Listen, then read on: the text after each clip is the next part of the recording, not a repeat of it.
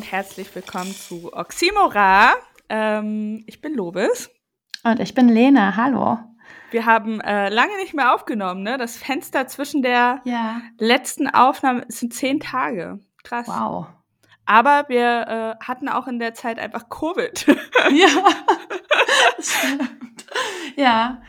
Wir haben quasi, wir haben ja, als wir frisch erkrankt waren, aufgenommen, aber da wusste Genau. ich noch nicht, dass es das ist. Und Ja, dann, Und jetzt haben wir es, wir haben es, wir haben es geschafft, oder? Haben wir es ja, geschafft? so gut wie. sind wir durch. Ja. Wir sind auf jeden Fall nicht mehr ähm, in Quarantäne. ja, wir sind frei, frei, frei getestet. Ja, soll ich kurz mal, soll ich dich kurz vorstellen? Ja, stell Stell, ich stelle. Lovis mal kurz vor. Lovis ähm, ist Mutter von drei Kindern in einer Patchwork-Familie, ähm, lebt mit ihrem Freund und den Kindern äh, in Mecklenburg. Yo. Yeah. Hat einen wunderschönen Garten, ist ähm, Content-Kreatorin und ähm, ich finde es immer schlimm eigentlich, wenn man sagt Kreativkopf. Ist auch ein blödes Wort, Kreativkopf. Aber du bist ähm, Schusselbacke. Schusselbacke.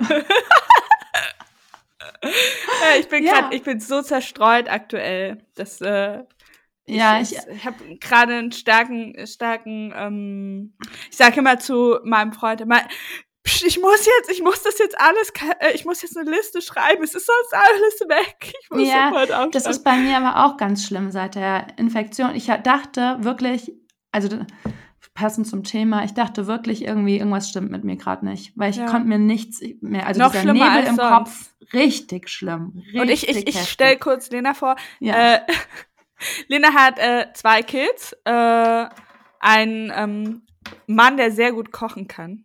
ja. ja. Äh, ich ähm, ich gucke das immer auf Instagram immer äh, ich bin- immer ein bisschen neidisch. Ich hatte noch nie einen Partner, der kochen konnte. Ähm, also wirklich noch nie in meinem Leben. Hm. Ähm, und äh, wohnt in einem Haus mit Garten irgendwo in Hessen. An einem See. Und Lena mag Pilze und illustriert, ist Grafikerin und ähm, wir haben sehr viele gemeinsame Interessen. ja. Wir haben gerade vor der Aufnahme auch erstmal eine halbe Stunde so privaten Podcast gehalten. privaten Podcast Ja. gehalten. Oh ja. Ach so, und du und und du bist auch ziemlich engagiert. So Politisch. politisch, ja, genau. Ich sitze im Kreistag. Genau. Und ähm, insgesamt, ich finde, ich finde, du bist ein ziemlich krasses Vorbild, auch wenn du das nicht hören möchtest. Äh, in, in vielen Belangen, ja. Ja, ja, aber. Also, dass glaub- du, dass du so Engagement und äh, Kreativität und so alles zusammen ja, mixt. Ich, ich mach, ich nehme mir das immer alles vor, aber so richtig gut gestemmt kriege ich es dann auch nicht immer. Ich weiß genau, was du meinst. Ja. Immer so ähm, mit halbem, mit halbem Hintern. Ja, alles so, alles so 60 Prozent. Ich mache alles, aber nur 60 Prozent. Was, was Lena und mich eint, sind ähm, Legasthenie und ADHS und Mhm. unsere Liebe zu Blumen und schönen Ja. Dingen und melodramatischen Selfies. Ja. so ein leichter Hang zur Übertreibung, den haben wir auch. Ja, aber das ist voll schön, weil das, das Leben ist manchmal so schal und tröge, äh, ohne ein bisschen ähm, Fantasterei und, äh, äh, und Drama, das man Mhm. selber inszeniert. Also Ja. ich, ich stelle mir auch gerne vor, ich habe das neulich, ich wurde neulich gefragt, wie ich mich selber sehe. Und ich denke mir so, ich, ich, ich, ich träume ja ganz viele Sequenzen, so Tagträume, ganz viele Sequenzen meines Lebens einfach. Ja. Weil das schöner ist als die Realität. Ja, nimmst du auch immer so Rollen an? Das mache ich Ja, dann auch im natürlich. Garten. Das habe ich auch früher immer total gerne gemacht. Jetzt bin ich das arme Dienstmädchen und muss die Wäsche hier aufhängen und dann tue ich so als, und dann hänge ich die. Oh Gott. Das hört sich, das hört sich ein bisschen schräg an. Ja. Aber ich finde es so schön, wenn man das mal ausspricht, weil ich habe, ich habe, ich habe das auch äh, geschrieben. Ich, ich wäre halt, ich wäre halt viele Sachen gerne. Ich könnte Ja. mich auch niemals festlegen, so und so. Ich habe auch keine Ziele so Ja. richtig für mein Leben. Also immer nur so temporär und kurz, aber nicht so einen großen, ein großes Ziel. Und ähm, ich spiele in meinem Kopf dann einfach so meine alternativen Lebensstränge schon mal Ja. durch. Wie wäre das, wenn ich und aktuell oder so seit einem halben Jahr ist einer meiner Lieblingshandlungsstränge wirklich, dass ich Stand-up-Comedy mache. das ist vielleicht von der Sendung, die du geguckt hast. Ja, ja. Aber davor, davor, nein, nee, muss ich sagen, davor, wenn ich so äh, Comedy gesehen habe ähm, ja. oder Kabarett, habe ich ganz oft gedacht, ah, das ist noch ausbaufähig. Das ist super arrogant, weil das sind ja. echt auch hoch karätige Leute gewesen. Und ich denke immer, aber wenn sie die und die Bridge dann auch eingebaut hätten, das wäre viel yeah. witziger. Oder die Mimik, so. Und dann, ich, ich könnte halt nie auf einer Bühne stehen. Ich, ja. ich sterbe bei der puren Vorstellung von Bühnenpräsenz. Mhm. Ja, das ist wirklich mein, mein persönlicher Albtraum. Ja. Aber in meinen in meiner Vorstellung stehe ich halt auf einer Bühne und dann gehe ich meine Gags durch also ich, ich habe ich hab komplette Programme in meinem Kopf. Ja. so Witze. Ich weiß einfach, okay, ich warte auf den Lacher. Ja. Ich weiß, der ist gut, der Hast ist gut. und dann lieg ich, dann lieg ich ja. einfach im Bett mit verschlossenen Augen und lache über meine eigenen Witze. also, ich habe das manchmal so, wenn ich so eine Geschichte, so eine Anekdote habe aus dem Leben, die so ganz lustig ist und die man gut erzählen kann. Und dann muss ich immer so jedem erzählen. Und das ist das peinlich, wenn ich sie jemandem so dreimal erzähle. Und ich baue die dann auch immer so aus. Und dann weiß ich auch genau schon, wo ich die Pause mache, wo ich besser betone, yeah, yeah. wie ich dann gucke. Und ich merke so richtig, dass so, das Ja, wir sind, wir sind Kreuzenden. Wir sind einfach Deluxe-Kreuzenden. Und das ist mir gestern, hatte ich, ähm, das fällt mir immer auf, wenn ich dann unter, was soll man, normal los klingt jetzt auch, aber wenn ich unter Menschen gehe, mit denen ich nicht so viele Schnittmengen habe, wie jetzt menschliche Füllmasse. Mein bester ja, Freund. Nein, so das ist so, das ist so gemein, aber ja. er hat genau. Ich habe gestern mit meinem besten Freund telefoniert ja. und er hat auch ein Wort für diese Menschen gemeint, mit dem man halt nicht so also mit dem man nicht so viel gemein hat und deswegen sich nicht verbunden fühlt. Ja, genau. Genau, und er nannte es menschliche Füllmasse. Oh, das ist richtig gemein. Super verachtend. Nee, ja. Ich meinte mehr so, ähm, ja, mit denen man nicht so viele Schnittmengen hat, weil dank dem Internet habe ich ziemlich viele Freundinnen jetzt, also vor allem Freundinnen, ähm, mit denen ich einfach viel gemeinsam habe, so wie mit dir auch. Ja. Also wo auch einfach so ein Verständnis füreinander da ist, für die eigene Kauzigkeit. Ja. Und wo man sich überhaupt nicht mehr so fühlt. Also mein, meine ganze Schulzeit lang war ich halt der Oberkauz. Genau. Und jetzt ähm, fühlt man sich nicht mehr so. Man denkt, ja, weil ich mein Leben jetzt im Griff habe. Aber es ist eigentlich, weil man sich so ein soziales Umfeld geschaffen hat, ja, die damit absolut. umgehen können. absolut. Oder halt Leute, die es halt einfach auch äh, voll süß finden. Also ja. mein, mein, mein Freund findet mich ultra witzig und ja. äh, auch voll süß in meiner Kauzigkeit. Der findet das so auch. richtig, der findet das, der findet das so richtig liebenswert. Und ich habe ähm, äh, da können wir gleich mal das Thema droppen. Ihr mhm. wisst es wahrscheinlich, weil es im Titel steht und wir es angeteasert haben. Ähm, es geht um mentale Gesundheit, beziehungsweise das Gegenteil, ja. Äh, das Gegenteil.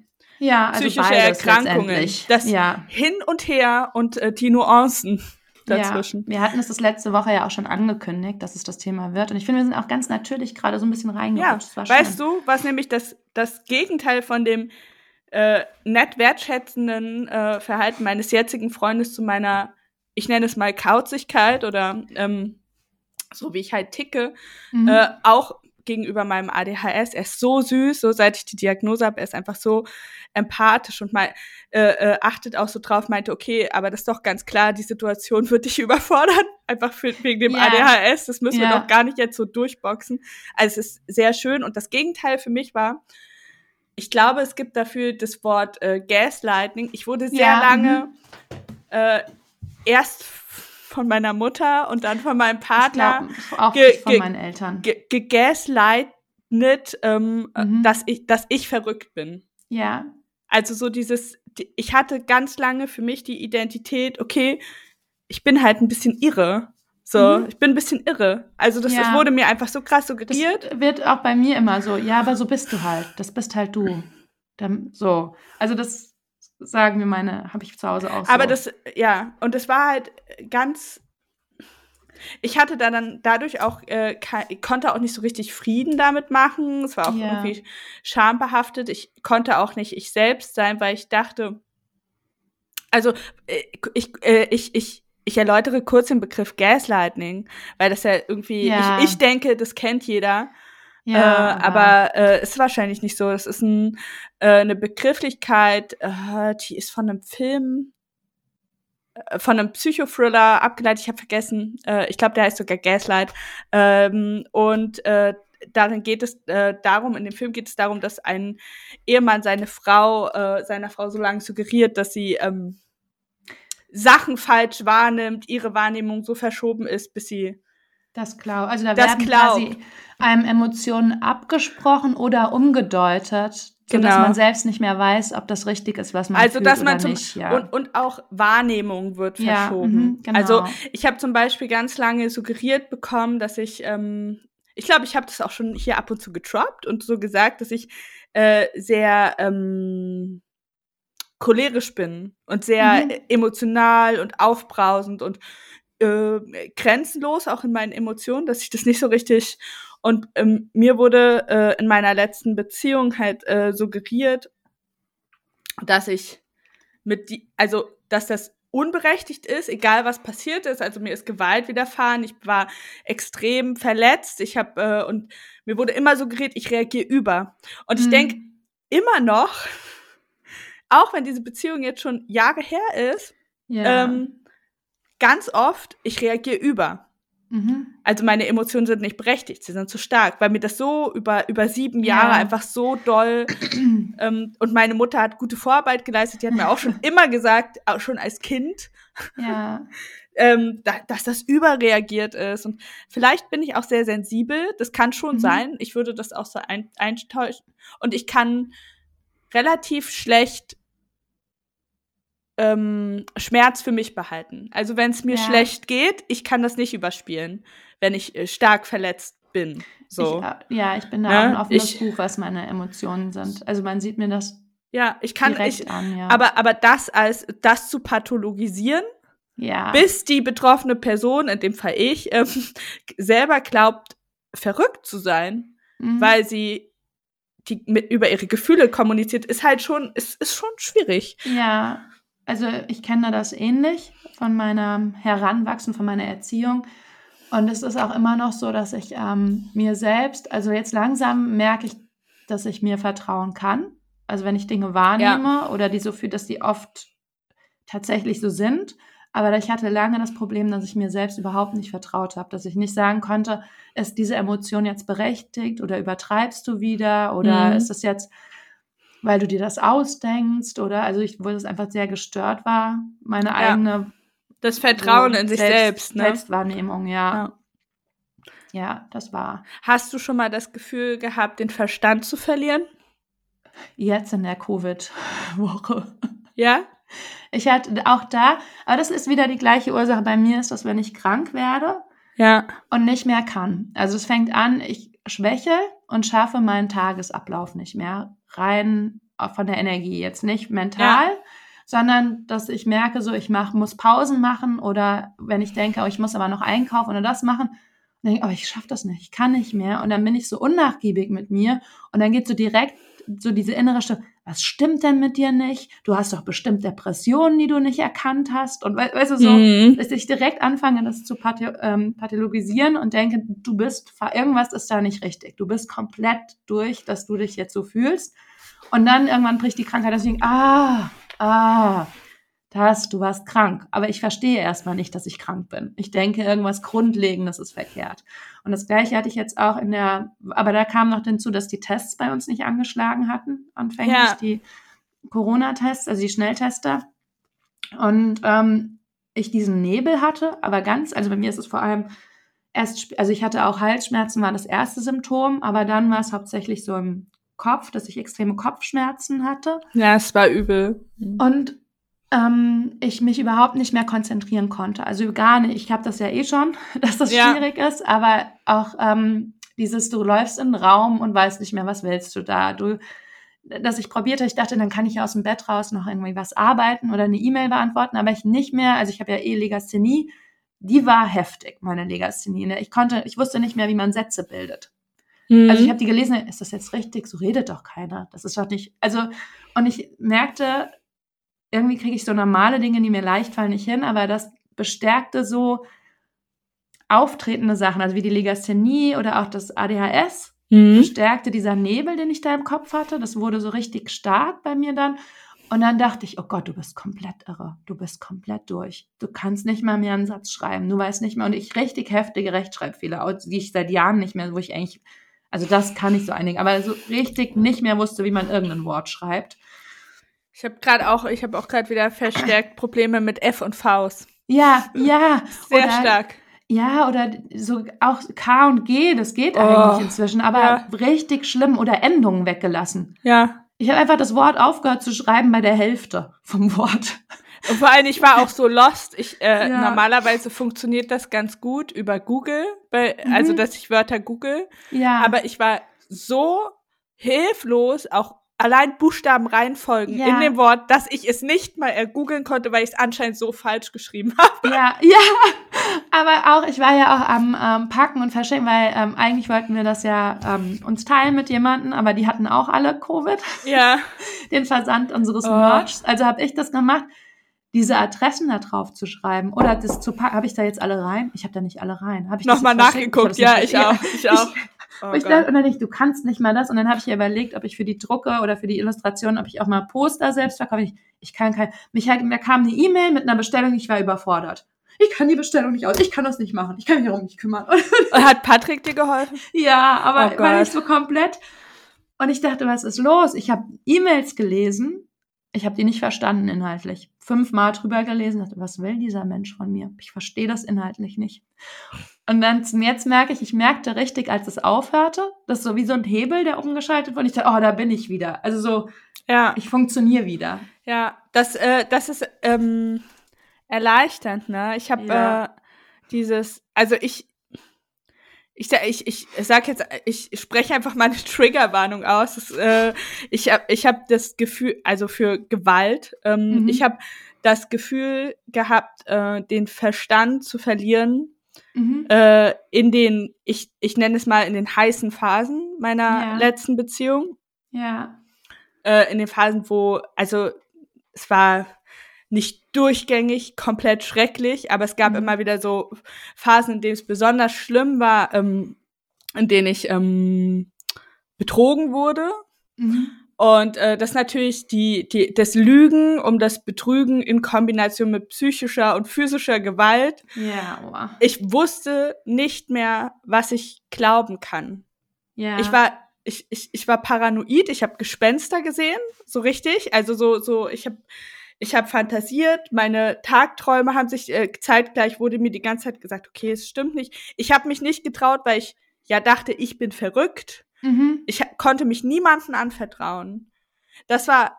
Und war das bei dir auch so, dass, weil ähm, in deiner Familie ja psychische Erkrankungen vorkommen, dass ja, du dachtest, ja, jetzt schlagen die Gene, jetzt schlägt auf jeden durch, Fall. ich habe das geerbt? Auf jeden Fall. Ich, äh, ich wusste immer, dass dieses, ähm, äh, dass bipolare Störungen ja meistens ähm, bis Mitte, Ende 20 auftauchen. Ich habe ja. ganz lange geglaubt, okay, ich hab's nicht. Puh, Gott sei Dank. Ist ja genetisch. Ja. Es gibt ja eine genetische Disposition für Depression und bipolare ja. Störungen. Und ich, ich dachte, fuck, oh Gott sei Dank, ich bin dran vorbei geschlittert.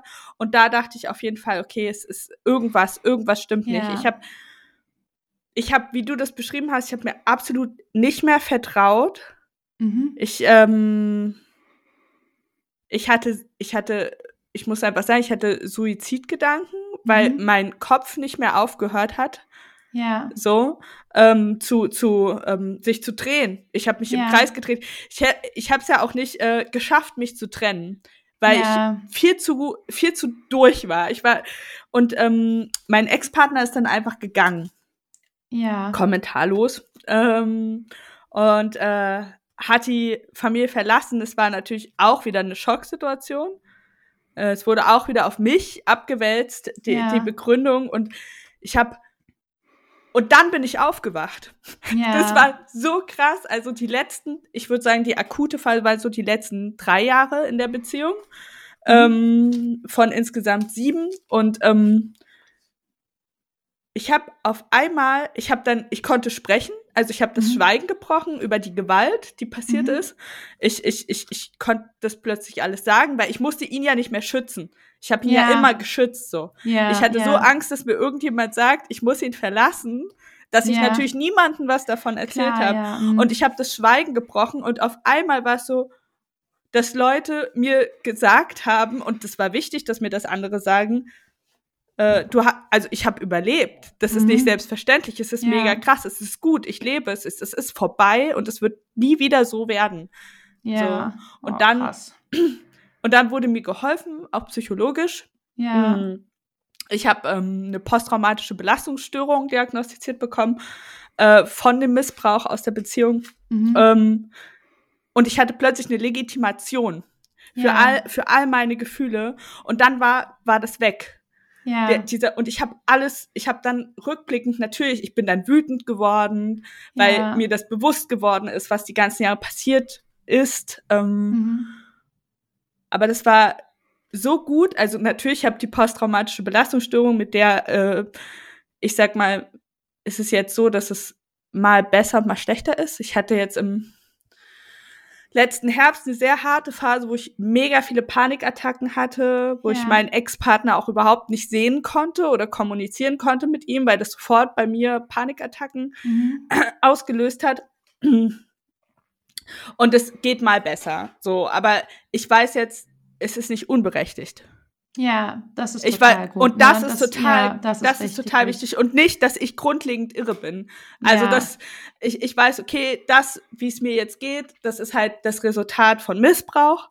Mhm. So. Und, Ja. äh, aber ich bin nicht irre.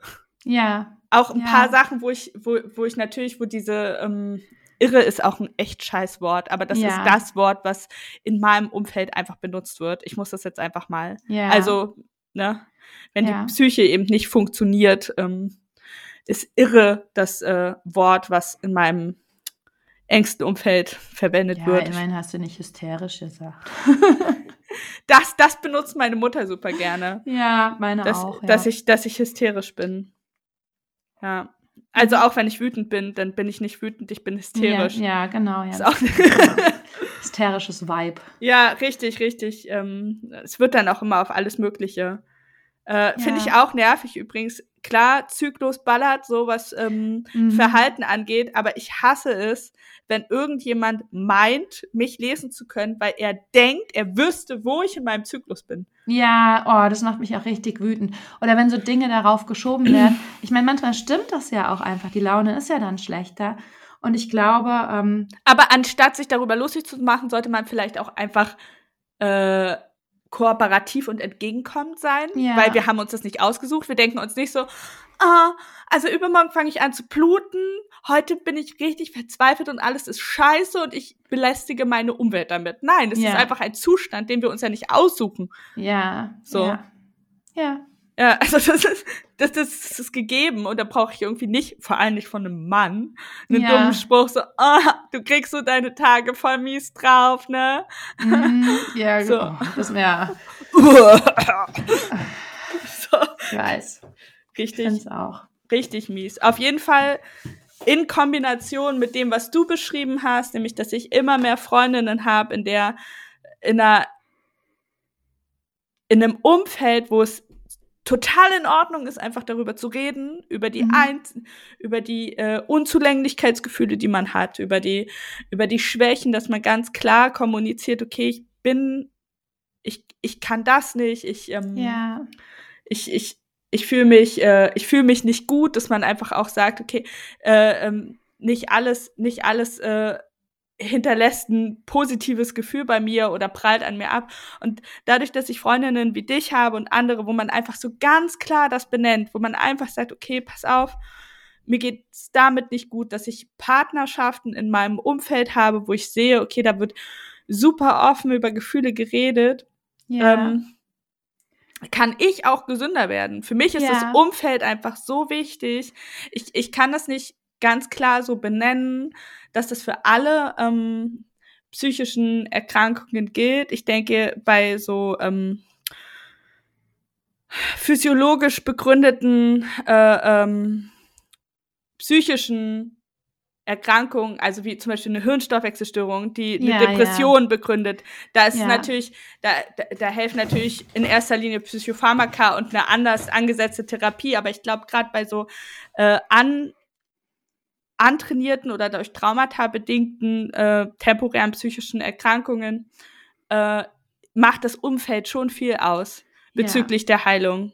Ja, und ich bin auch froh, dass wir inzwischen in einer Zeit angekommen sind, wo es okay ist, über Gefühle und äh, Emotionen und so Befindlichkeiten zu sprechen. Ja. Weil das ähm, lange Zeit einfach nicht zum guten Ton gehört und das auch ähm, mehr so unter den Teppich gekehrt wurde. Da spricht man nicht drüber. Aber hab dich nicht so, ne? Ja, und ich glaube aber, also ich, da, wir sind ja beide aus Familien, wo ähm, Depression, Erkrankungen ja. generell ähm, zu unserem Aufwachsen dazugehört haben. Also wir mhm. sind damit groß geworden, weil es in der Familie ja mehrere solche Erkrankungen gab. Ähm, und deswegen sind, glaube ich, auch unsere Berührungspunkte da andere oder unser Umgang damit ein anderer, weil das so ja. vorherrschte. Aber ich habe jetzt nochmal geguckt gehabt. Ich nämlich, wollte nämlich mal so ein paar Zahlen. Ja. Ähm, ich mag sowas ja gerne. Mm. Weißt ähm. du, weißt du, was ich mich auch frage, äh, worüber ich jetzt ganz viel nachdenke? Ich folge auf Instagram einigen Elternteilen, die offen über ihre Depression reden. Mhm. Und ich finde es so schön, wie auch die Kinder damit einbezogen werden. Ja. Und ich hätte mir das irgendwie damals gewünscht, anders, einen anderen Umgang. Ja. Also, dass ich als Kind das nochmal. Es gibt ja auch Selbsthilfegruppen für Angehörige. Ja. Ja. Also ich glaube, ich hätte es gebraucht. Ich sag's ganz ja, ehrlich. Ich glaube, ich, ich hätte auch, auch, auch allein, dass man das benennt, weil du denkst ja, was ist bei dir anders in der Familie als bei anderen und du hast keine Worte dafür. Ja. Und du weißt auch nicht, ob du dir auch da, weil bei uns wurde das nicht offen behandelt. Also später dann, aber da war ich dann schon so 10, 11, wurde dann offen mhm. darüber gesprochen und davor denkst du die ganze Zeit, mit dir stimmt was nicht. Genau, weil diese Traurigkeit, diese krasse ja. Traurigkeit, dieses, ähm, das macht natürlich, also wenn eine Bezugsperson, und ich möchte ganz ganz ehrlich, niemanden von euch ZuhörerInnen, wenn ihr an Depressionen erkrankt seid und Kinder habt, ich möchte niemanden schlechtes Gewissen machen, das ist jetzt wirklich nur aus meiner Kindperspektive, dieses, diese tiefe Trauer einer mhm. Bezugsperson. Ja, ja, also, und das geht nicht einfach weg. Das ist, du hast auch keinen Grund als Kind. Ja. Du kannst es dir nicht erklären. Warum ist jetzt mein Elternteil so traurig?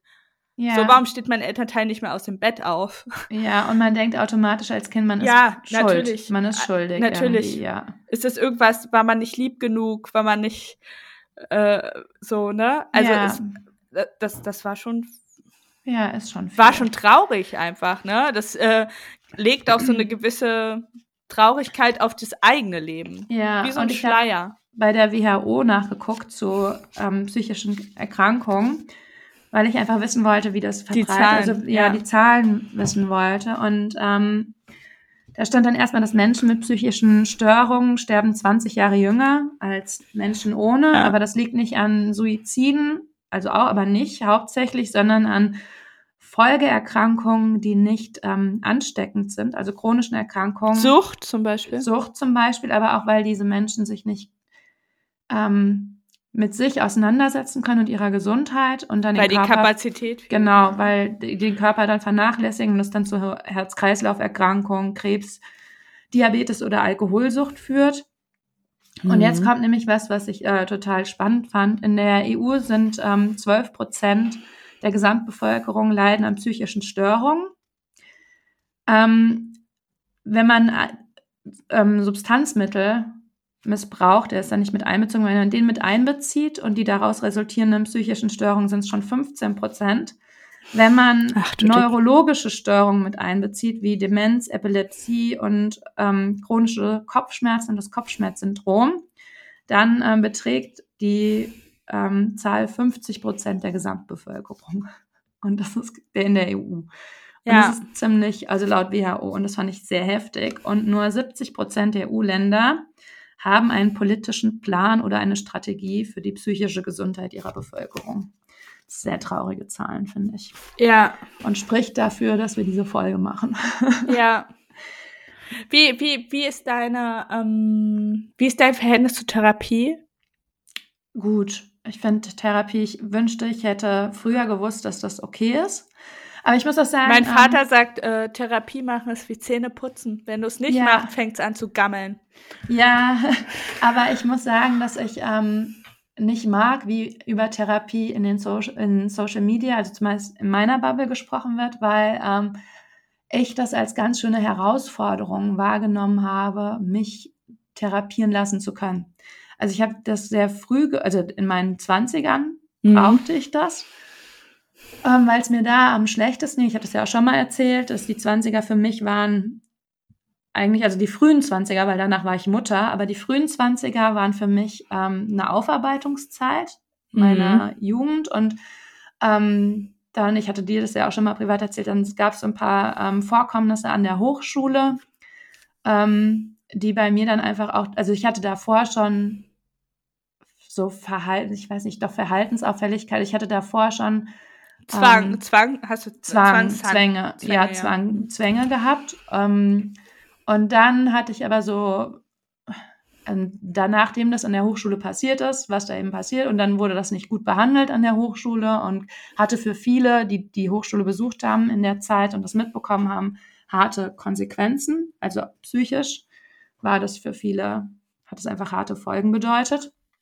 Also ich kann ja sagen, da gab es einen Suizid und der wurde nicht gut behandelt an der ja. Schule und alle, die das miterlebt haben, das hatte ähm, Trittbrettfahrerinnen, wie man mhm. das so nennt. Also und ähm, auch für mich hatte das Folgen, weil es dann bei mir äh, so der Dammbruch war für meine ja. Angstzustände. Und ähm, dann habe ich, ähm, und es war für mich in dem Zustand nicht möglich, mir selbst zu helfen. Also ich konnte nicht sagen, ja, ich mache jetzt einfach eine Therapie sondern das hatte ich dank eben auch dem Umfeld, in mich mit der Beziehung zu Patrick, oder mhm. also der mich dann unterstützt hat, weil ich in, nicht mich um mich kümmern wollte. Das war überhaupt kein Interesse, was ich hatte. So, oder ich auch Angst hatte davor, das so offen zu behandeln. Das also ich auch, war da das, einfach noch das, nicht in dem Umfeld. Ein, das ist ein ganz klarer Punkt. Ich habe das immer noch.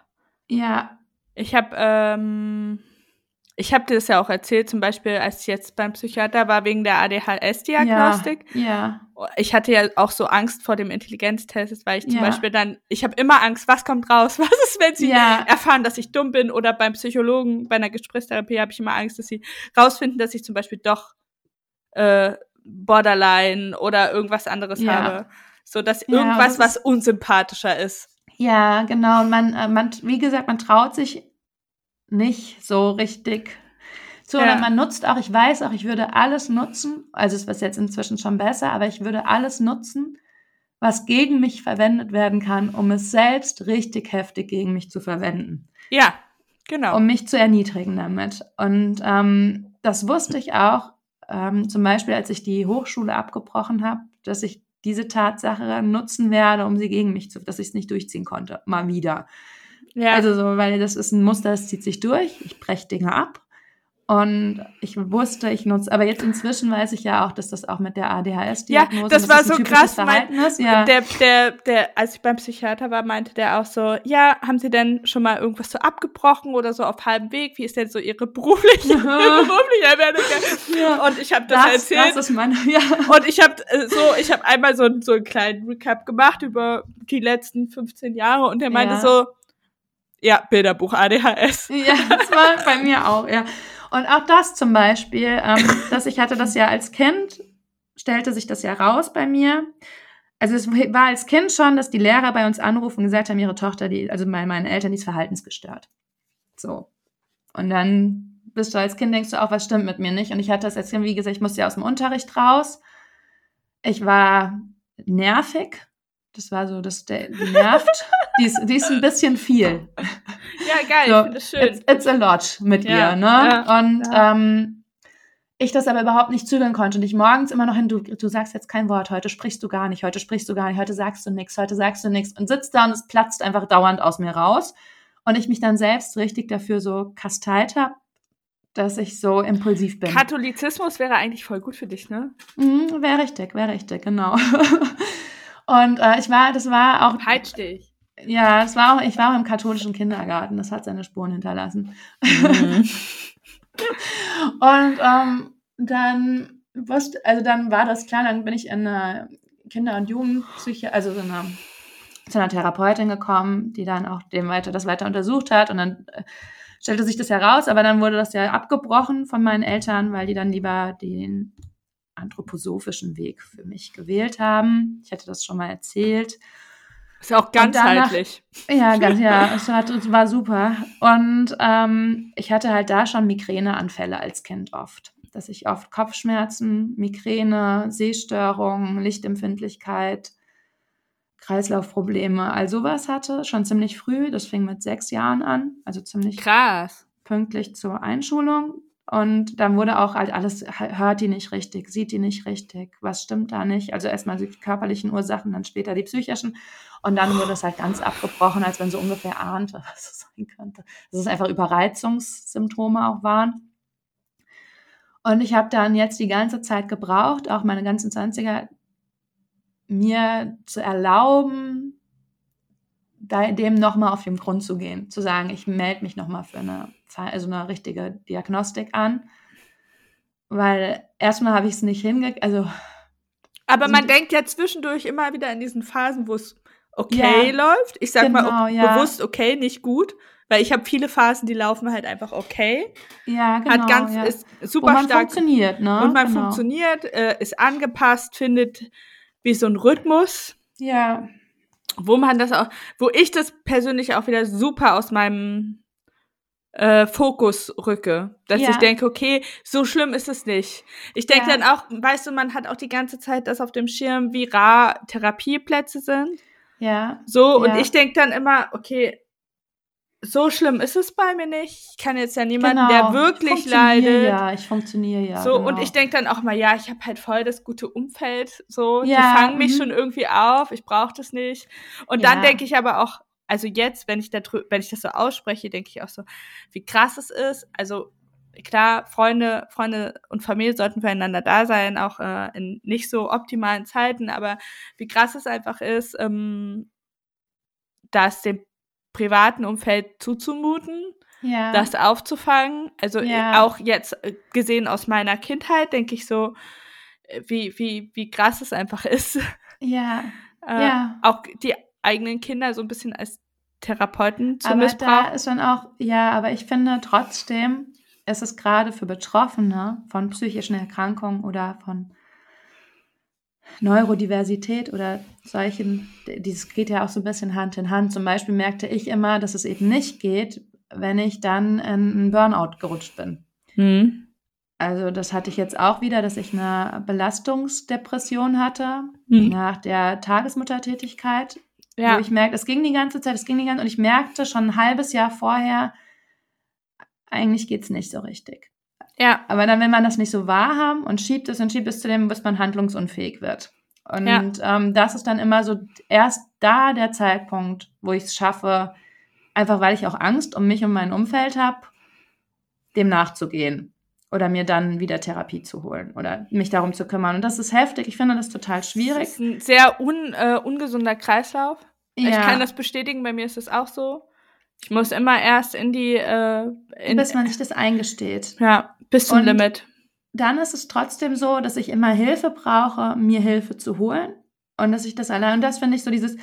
Und wo ich so gefährlich finde, weil bei Instagram, ja, dann mach halt Therapie oder so, also da ist es ja auch so ein bisschen diese, so geht ja Hand in Hand mit dieser Wokeness auch, dass Ja. man sagt, ja, ähm, psychische Gesundheit, das ist sehr wichtig, das ist entscheidend, allein für die Lebensqualität und und dann Ja. wird es immer so, da macht ja jeder Therapie irgendwie so gefühlt und du sitzt da und denkst, was stimmt mit mir nicht, dass ich nicht einfach Therapie machen kann.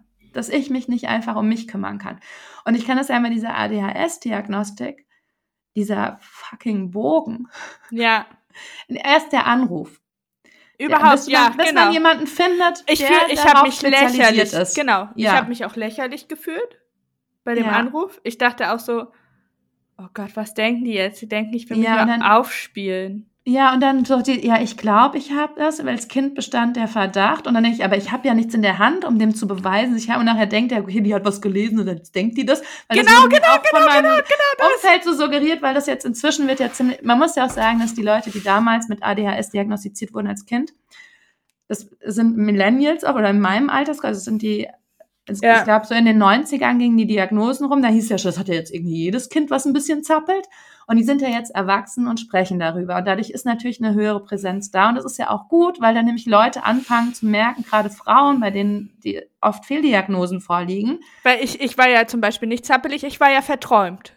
Ja, ich habe ja, ja, immer war, in meiner eigenen Welt gelebt und ich war, ich habe auch nicht, ich, ich war auch nicht laut als Kind. Ich war beides und zwar auch im harten Wechsel. Also es gab Phasen, okay. da war ich ruhig, da dachte ich, auch, guck mal, wie ich alles im Griff aber komplett abwesend, so in kompletter Fantasiewelt und hatte auch richtig Schwierigkeiten, so die Unterschiede auszumachen. Weißt du, so richtig, wo ich. Überhaupt nicht. Ich, ich, ja. ich check das bis heute teilweise nicht, was ich wirklich erlebt habe und was ich ja. mir zusammengeträumt habe in meiner Leute, Kindheit. die richtig böse werden mit einem, weil man denkt, nee, das Gespräch, ist das passiert oder ist das nicht passiert? Hast du dir das jetzt vorgestellt? Oder also so Dinge hatte ich. Oder ich hatte Phasen von Hyperaktivität. So richtiger Unruhe, wo ich auch so richtig, ne, wo ich nicht, wo ich dachte, ich, wenn ich jetzt hier sitzen muss, dann drehe ich und ich und mein Vater, also bei meinem Vater liegt das auf, oder wir sind ja schon mal aus der Kirche geworfen worden, auch bei einer Taufe. Weil da wurde gesagt, jetzt müsst ihr jetzt alle ruhig und dann ist der Gottesdienst. Und gerade diese jetzt alle ruhig ist bei mir ist als möglich, Jugendliche, ne? ja, ist genau dann der Auslöser, dass ich wahrscheinlich einen Lachkrampf kriege ohne Ende oder so komplett hippelig werde. Und es passierte uns beiden. Also es sagte so, jetzt Ruhe, jetzt. Und dann fing dieser ähm, Pfarrer an zu singen. Und ihr habt gelacht. Und wir beide komplett, aber nicht so ein bisschen gelacht, so richtig schlimm gelacht. So dass wir dann ähm, rausgebeten wurden. Und so Sachen passierten. Also ich wurde oft rausgebeten. Aber okay. ähm, trotzdem fände ich das immer so hart, dass dann gesagt ist, hatten wir jetzt in der Gesundheitsfolge auch, ja, mach halt ein Blutbild oder mal. Und dass da so überhaupt kein Verständnis und keine, kein, also dass das nicht so, die Leute nicht so äh, sensibilisiert sind darauf, wie heftig das ist, ja. sich um sich zu kümmern. Grade. Also die individuellen, persönlichen und auch die strukturellen Hürden, die zwischen dir und einem Therapieplatz ja. liegen. Ja. Und äh, auch da kann ich sagen, äh, können wir das äh, schnell verbinden mit ähm, unserer Esoterik-Folge. Das ja. ist der Grund, warum halt viele zu Laura Marie Marlina Seiler etc. rennen. Ja. Es hatte übrigens keine Konsequenzen, dass ich das in meiner Story äh, gesagt habe, okay. dass ich die Gut. merkwürdig finde. Ja, kann man, ja. Hat keiner dir. Nee, mir haben, mir, mir haben ein paar geschrieben, äh, warum machst du die nicht? Und ich meinte, ja, die macht halt, die macht halt, äh, die benutzt halt irgendwelche Tools, die äh, für die Psycho, äh, für Psychotherapie entwickelt worden sind, ballert das ein bisschen mit Esogramm und Mindset-Geschwurbel zusammen mhm. und verkauft das für teuer Geld, finde ich halt gefährlich. Ja. Vor allem, ja. wenn Leute sich dem selber, die Menschen benutzen dann zu Hause vor ihrem Bildschirm diese hochfunktionalen Psychotherapie-Tools. Ja. Die, die werden retraumatisiert, die fühlen sich in irgendwelche Situationen zurück ja. und sind alleine, ohne professionelle Begleitung. Ich finde das so schwierig. Und deswegen verkaufen sich auch diese ganzen Ratgeber wie das innere Kind und sonst, ja. das verkauft sich ja richtig krass, oder sind ja alles Bestseller geworden, einfach auch, weil die Leute so ein bisschen hilflos sind mit sich. Natürlich. Also, und, und, es ist natürlich viel leichter, ein Buch zu lesen. Ja. Also ich sag, ich sag ganz äh, äh, von der Konfrontation, aber trotzdem weißt du halt immer nicht, was das aus, ähm, ja. auslösen kann. Ich, was denkst du über Trigger Warning? Auf Social Media? Da, ich wollte eh mit dir, das ist lustig, dass du es ansprichst, weil ich wollte eh, ich hatte ähm, grüße jetzt auch mal quasi. Ich hatte den Podcast gehört, ich mag ja gerne den Eisenmangel-Podcast von der Lena Kupke und, oh Gott, jetzt weiß ich von der Gülcan den Nachnamen nicht, aber die ähm, haben den Eisenmangel-Podcast und die haben in einer Folge darüber geredet, was ähm, Sprache macht, also die Sensibilisierung mit Sprache, das haben wir ja in vielen, so im Rassismusdebatten ja. und sowas. Und dann hat die gesagt, sie ist kein Fan davon, ähm, Triggerwarnungen also das weißt du, dass man das so be benutzt, so. Ich finde, ich finde. Im normalen Sprachgebrauch, dass man sagt, es triggert mich, weil Trigger ja eigentlich aus der Psychologie kommt und wirklich meint, also ich finde Triggerwarnung richtig, aber Leute benutzen das ja so inflationär, inflationär dass die sagen, ja, das triggert das mich auch, oder das triggert das mich und seitdem überlege ich, ich weiß noch nicht, was ich dazu denke. Also ich weiß ich hab, noch nicht. Ich habe vor zwei Jahren wegen einer Followerin, die sich geekelt hat vor Schnecken. Ja in meinen Stories, in meinen Garten-Stories habe ich äh, mal ähm, Weichtier-Trigger-Warning ausgesprochen, ja. weil die es, sich schon mal fast übergeben hat, wenn ich im nächsten Snippet eine Schnecke gezeigt habe und ich liebe ja. halt Weinbergschnecken. Ja. Äh, jedenfalls äh, hinterfrage ich das jetzt auch kritisch. Ja. Natürlich, sie tut mir leid, ähm, dass sie ähm, wahrscheinlich ja, folgt sie mir gar nicht mehr. Ja. Weil ich krieg auch öfter mal Nachrichten, wo dann Leute, Entschuldigung, das triggert mich jetzt ganz schön, dass du das gesagt hast. Und ich mir denke, nee, weißt du, was ein Trigger ist? Also ich habe, ne, also pass auf, ich habe das, ich habe das krass bei, ähm, ich ich brauche das, muss ja. ich sagen, bei bestimmten Sachen. Ich brauche, ähm, es gab zum Beispiel diese Serie, ich habe vergessen, wie es heißt, Made auf Netflix. Made hieß die mhm. Serie. Mhm.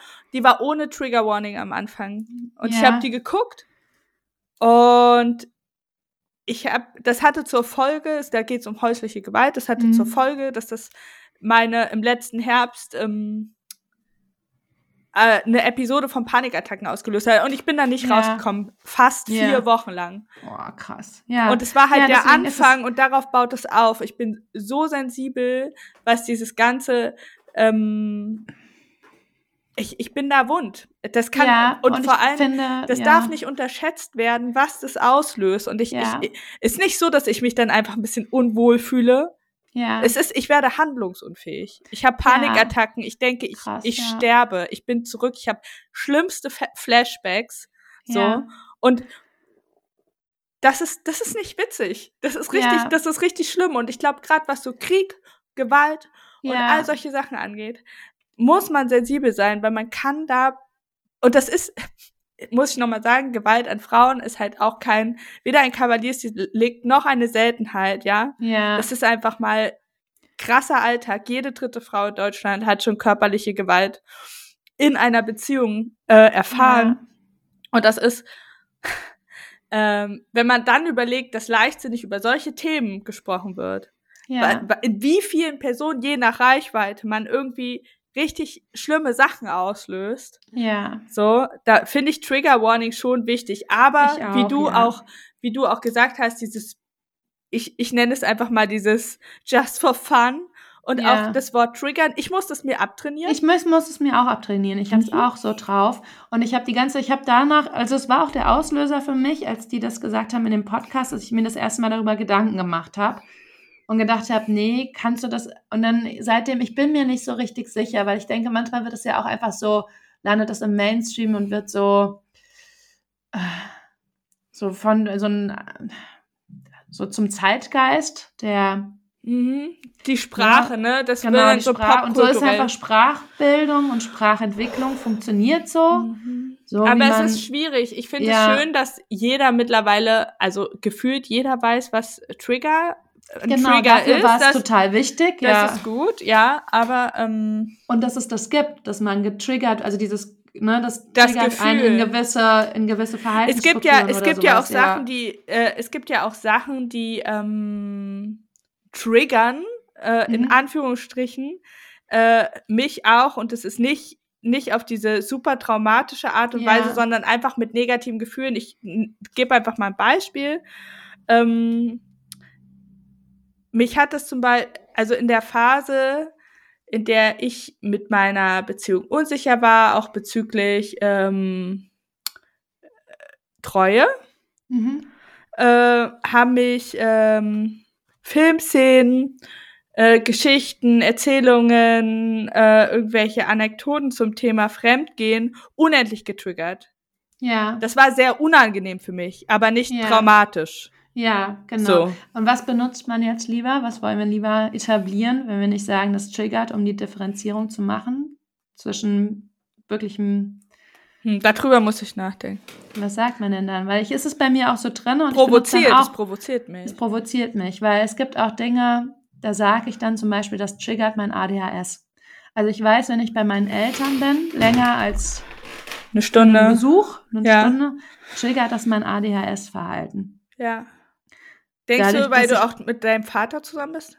Ja, weil wir uns hochschaukeln. Ja. Einmal, also weil, ne, aber auch, weil das so aus der Jugend, wo ich das nicht so richtig deute, also weil da einfach so, so Strukturen oder eben gar keine Strukturen vorherrschen. Gibt keine Strukturen, keine Regeln. Die zum Beispiel ist für mich immer, ich hatte wollte ja mit meinem Vater meine Großmutter besuchen fahren. Mhm. Und dann wurdet ihr positiv im Krankenhaus getestet. Dann wurden wir positiv im Krankenhaus getestet und durften nicht zu meiner sterbenden Großmutter. Aber ähm, ich wusste, ich muss mit meinem Vater einen Ausflug machen. Und es hat mich ähm, und mehrere Stunden im Auto sitzen. Und ähm, das hat bei mir zu einer so einer Menge an seltsamen Träumen in der Nacht. Also ich habe unruhig geschlafen deswegen. Ja. Und es hat zu mehreren seltsamen Träumen geführt. Und eine war ganz bezeichnend ein Traum, weil der so für meine Jugend da steht. Und zwar war ich mit meinen Kindern bei meinen Eltern, Traum, Traumdeutung jetzt. Und ähm, meine Mutter hat gesagt, bleibt ihr zum Essen. Und wir kochen einfach, ich koche Tortellini für die Kinder und für uns mache ich einfach Spaghetti mit einer Soße. Und es war schon so, dass der Esstisch stand im Flur, was mir nicht komisch auffiel im Traum. Er stand halt einfach da, aber es trifft, so die Atmosphäre, so dieses Durchgehen, ein bisschen mhm. zügig, ein bisschen Schuhe stehen rum, Klamotten, alles, was nicht dahin gehört, ziemlich viel Stuff drumherum. Und dann sitzen wir am Tisch und dann ähm, macht mein Vater sich die ganze Portion Tortellini auf den Teller. und mein Sohn sagt, er will auch noch welche. Und dann ähm, gebe ich ihm halt so ein paar ab und der Rest bleibt leer von den Tellern. Und dann sage ich, ja, wollen wir denn nicht alle was essen? Oder was ist denn mit uns? Sag ich dann zu meiner Mutter. Meine Mutter, ja, ich habe beim Essen, ich habe schon beim Kochen ein bisschen genascht, eine Karotte gekaut. Ich bin eigentlich satt. Ich brauche nichts. und dann ich sage, ja, was mit meiner Tochter? Und dann sagt sie, nee, die hatte, ähm, die hatte Ketchup. Weil meine Tochter wäre so ein Problem, weil sie alles mit Ketchup essen will. Und dann gucke ich so auf ihren Platz und sie hat halt so eine Schale voller Ketchup und da hängen so drei Nudeln drin. Und ich krieg's schon so ein bisschen so, oh, ich hat die eine Schale Ketchup gegessen. Und dann sagt sie, ja, aber ich hatte schon auch Hunger. Und dann überlege ich, ich bin so kurz vorm Schreien. Weißt mhm. du, weil ich weiß so, und dann hat sie gesagt, ja, die Kinder haben eigentlich auch beim Kochen gegessen. Also ich habe mit den Kindern eigentlich beim Kochen gegessen. Mein Vater ist alleine und ist so mit sich ganz glücklich und dattelt am Handy, so in seiner Sphäre und alles gut, ja, er hat Essen. Und ich krieg kein Essen und hatte aber totalen Hunger und gerade in so eine Verzweiflung, weil wenn ich unter Zucker, das meine, ja. also meine emotionalen ganz schlimm. Ganz schlimm. Unterzuckerung ist für mich, wenn ich hungrig ja, bin. Richtig. Und ich ja. werde richtig panisch. Ich werde richtig, ich werde ähm, hysterisch, wie meine ja. Mutter sagt. Ja. Ich werde hysterisch und überlege noch, was machst du? Und krieg richtig so Panikflüge. Was machst du dir jetzt zu essen? Was machst du dir jetzt zu essen? Isst du jetzt was? Nee, komm, schluck's runter. Ketchup! Schluck's runter. Ketchup! Ist nicht schlimm, ist nicht schlimm. Du schluckst es, du isst nachher zu Hause was mit Patrick, es ist nicht schlimm. So, komm runter, komm runter. Und dann denke ich, schaffe ich die Unterzuckerung? Schaffe ich die Unterzuckerung? Denke ich nur so. Und dieses, das ist so typisch, dass ich nach Hause komme und es nichts zu essen gibt. Und ich nicht weiß, was ich essen kann. Also bei uns gab es einfach kein Essen regelmäßig. Meine Mutter hat zwar mittags gekocht, aber ich hatte Ganztagsschule. Habe ich da nicht so mitgekriegt. Und dann haben halt die Leute gegessen, wie sie nach Hause kamen und oft kam ich als Letzte und dann war nichts da. Und dann war so ein, ja, essen wir noch was? Ach, ich weiß nicht. Ja, soll ich noch was kochen? Mach du dir doch, was du willst. Keine Ahnung. Und es nicht klar war, gibt es Essen? Manchmal gab es dann um zehn, halb zehn abends Essen. Also es gab keine Essensstruktur bei uns zu Hause. Ja. Und ich habe es auch nie geschafft, mir zum Beispiel Frühstück, weil äh, jetzt weiß ich, es liegt auch mit einem ADHS, aber ich habe es nicht geschafft, mir ein Frühstück einzupacken. Manchmal habe ich dran gedacht, oft habe ich das, da habe ich mich verrannt und dann Dinge gemacht vor der Schule. Irgendwas. Oh Gott, das erinnert mich so an meine Kinder. Ja. Ich muss denen tatsächlich, ich meine, die sind vierte und sechste Klasse. Ja. Ich muss denen das Frühstück einpacken. Ja, das hat keine Priorität. Eltern, El meine Eltern haben das auch nicht gemacht bei mir, weil die selbst in ihrem Stund- und Ablauf, mein Vater ja ähnlich drauf ist wie ich in der Hinsicht. Und ähm, meiner Mutter war Frühstück immer total wichtig, aber es gab kein, also sie hat es, sie hat ein Frühstück gedeckt, das ist ihre wichtigste Mahlzeit für sie und ohne Frühstück hat sie schlechte Laune. Aber es gab jetzt keinen Lunch zum Mitnehmen, also keine Brotdosen. Mhm. Das hat sie halt, als wir so zehn waren oder elf, hat sie das aufgehört, ne? weil sie dachte, er macht das halt selbst. Und ich habe das nicht auf die Reihe gekriegt. Also manchmal war ich total stolz, da habe ich es geschafft. Mhm. Da habe ich mir was mitgenommen, aber ich war halt um 10 Uhr fix und fertig und unterzuckert in der Schule. Und dann musste ich aushalten bis mittags oder irgendwann, also Oberstufe war dann Singen, da durften wir zur Edeka in der großen Pause. ja, richtig gut. Und da habe ich mir dann so Baguette und Oliven geholt oder so ein Uh, Milch. Ja. Milchschnitte? nee, Milch geht ja nicht. Naja, aber Baguette und Oliven, Alter. Ist mal so klar, dass du einen Franzosen heiraten musst. ja, es war auch billig einfach. Ja. Stimmt, und, so ein Glas Oliven kostet ja nichts. Ja, und Baguette auch nicht. Und fand ich geil. Fand ich richtig gut. Ähm, ja, aber das war dieses nicht, nicht zu wissen, wann gibt's Essen und dieser Kontrollverlust durch die Unterzuckerung. Und der hat dann einfach bei mir, das, das ist so typisch für meine Jugend gewesen, dass ich nicht wusste, wann essen wir, wie essen wir, gibt's Essen. Ja. Keine Ahnung. Ich muss aber auch sagen, dass mir das schwerfällt, diese Struktur aufrechtzuerhalten, ja. diese Essensstruktur. Ich sag ganz klar, das ist, ähm, das ist für mich mit der krasseste Teil von, äh, vom Mental Load ja. das äh, in meiner Verantwortung zu haben. Wir haben uns bewusst dafür entschieden, dass das aber meine Aufgabe ist. Ja. Weil das einfach, ich, ich kann, ich sag's einfach mal, ich kann halt sehr gut kochen. Ja. Und ich koche auch gerne. So. Ja. Ähm, äh, und äh, mein Freund kann nicht kochen. Ja. Es ist einfach so. Äh, also wirklich, der verkackt halt Nudeln, ne? Also ich keine Ahnung, wie der bis jetzt überlebt hat. Ja. Äh, wir sind ja auch erst ein Jahr zusammen. Ähm, und deswegen ist es meine Aufgabe. Aber äh, ich habe auch auf meinem Zeitkontingent für fürs ähm, Plan und mhm. die Struktur fürs Essen aufrechterhalten. Ja. Wir haben das ja so mit Zeitkontingenten aufgeteilt, wer was macht. Und ich mache halt nicht viel anderes im Haushalt als das. Mhm. Also weil das ja. mit zwei Stunden täglich veranschlagt ist, Nahrung, mhm. Nahrung zubereiten. Oh Gott, ja.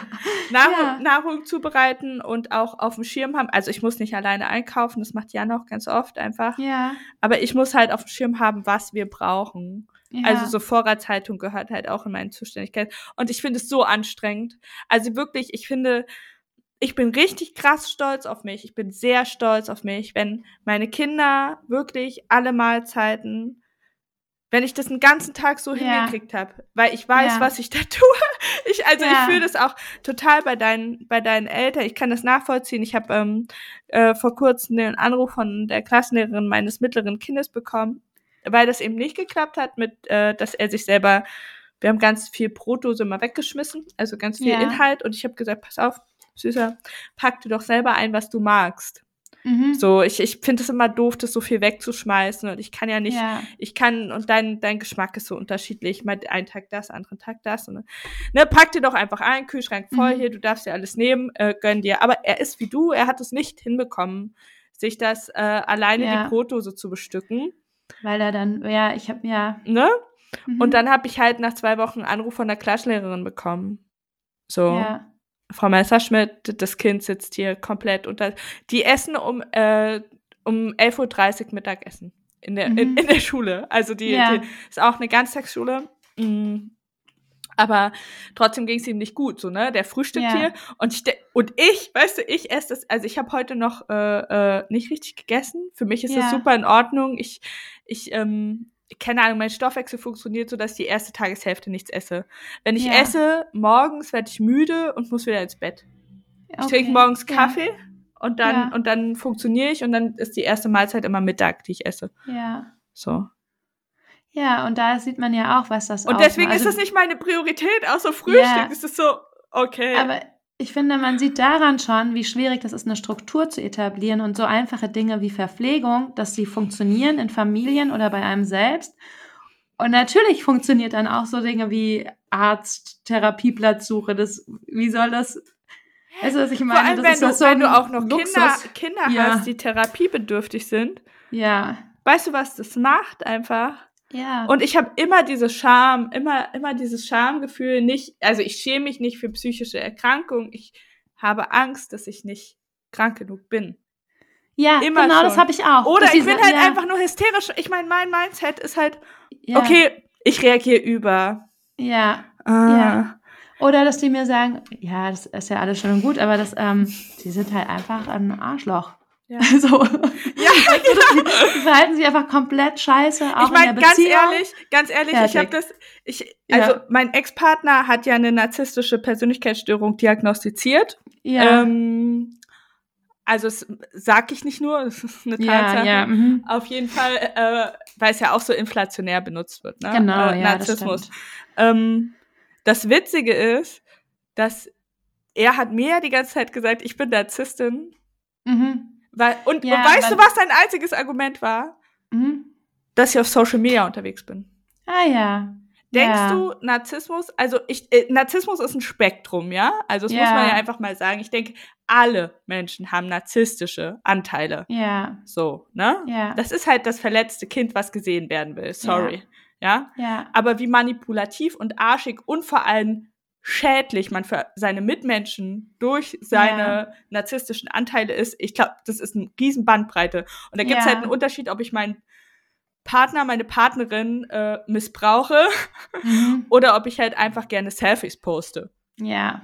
Und Ja. needy bin, weil ich das gerne mag, wenn die Leute drunter schreiben, dass ich ganz cute bin. Ja. ja, aber das hat ja auch was mit dem eigenen Selbstwert zu tun. Ja, also das natürlich. macht man ja auch, auch auf, weil der einem irgendwie mangelt und man auf die Bestätigung von anderen angewiesen ist oder das braucht oder weil einem das gut tut. Wir haben ja in dem Pädagogikunterricht ähm, gelernt gehabt, dass es gibt ja so eine Formel dafür auch. Ne? Auf ein schlechtes Wort müssen fünf gute folgen, damit es in der Psyche man sich selbst als eher gut wahrnimmt als als schlecht. Also das ist ja ein riesen ja, das haben wir im Pädago. Also wenn du ein, Kind tadelst, musst du es danach fünfmal loben, so als Faustregel, weil erwiesen ist, dass das quasi die Menge ist, die du brauchst, um diesen, was du mit dem Tadel anrichtest, um Ja. das wieder auszugleichen, weil, wie wir das ja schon mal gesagt haben, die Psyche sich die schlechten Sachen ja eher merkt und ähm, Ja. die präsenter sind und ähm, du brauchst quasi fünf gute, um da. Also es war so eine ganz einfache Faustregel. Ich weiß nicht, wie das, wie, also die fußte auch auf irgendeinem pädagogischen, psychologischen Grund. Das habe ich jetzt nicht parat, aber das war das, was wir in der Pädagogik gelernt haben. Ähm, dass wir uns gut überlegen sollen, wenn wir ein Kind tadeln und wie, wie viel man an Gutmachung dann quasi wieder. Ja, ja, aber ich äh, ist, ein, äh, ist, ist, ist ganz ist ganz interessant so, ne? ja. Aber ähm, weißt du, was mich noch interessiert? Ähm, wir sind jetzt bei einer Stunde, ne? Müssen wir mal Mhm. gucken. Ähm, ich glaube, super wichtig als Betroffene oder als angehörige Person äh, im Umgang mit psychischen Erkrankungen sind ja Grenzen. ja. Grenzen setzen, Ja, Grenzen total. Mhm. respektieren. Ja. So wie ähm, wie bist du wie bist du im Grenzen-Game? Also ziemlich, ziemlich mies. ja, bei, Ja. auf beiden Seiten beim äh, Respektieren und beim Ziehen oder nur bei Nee, einem? beim mehr? Respektieren nicht, glaube ich. Da bin ich eigentlich ziemlich gut, aber ich bin da auch sehr, ich glaube, ich bin recht vorsichtig mit Menschen. Ich weiß es nicht. also von mir müssen Leute sehr deutlich Grenzen ziehen. Ich sage das Ja. einfach so, ich, weil ich ähm, nicht immer hundertprozentig gut bin in diesem Nonverbalen, Ja, weißt Ja, du? Oder ich ja. das nicht richtig deuten kann. ähm, wenn Leute ähm, sich so mit irgendwelchen, mit irgendeiner Symbolik abgrenzen. Und Ja. ich, ich verstehe es aber nicht. Das ist gar nicht böse gemeint, aber ja. ich habe das schon gemerkt, dass äh, man mir dann schon sagen muss, okay, Lovis, das ist zu weit. ja. so. ähm, weil ich ja auch sehr ähm, ironisch bin und dazu neige, mich über viele Sachen lustig zu machen.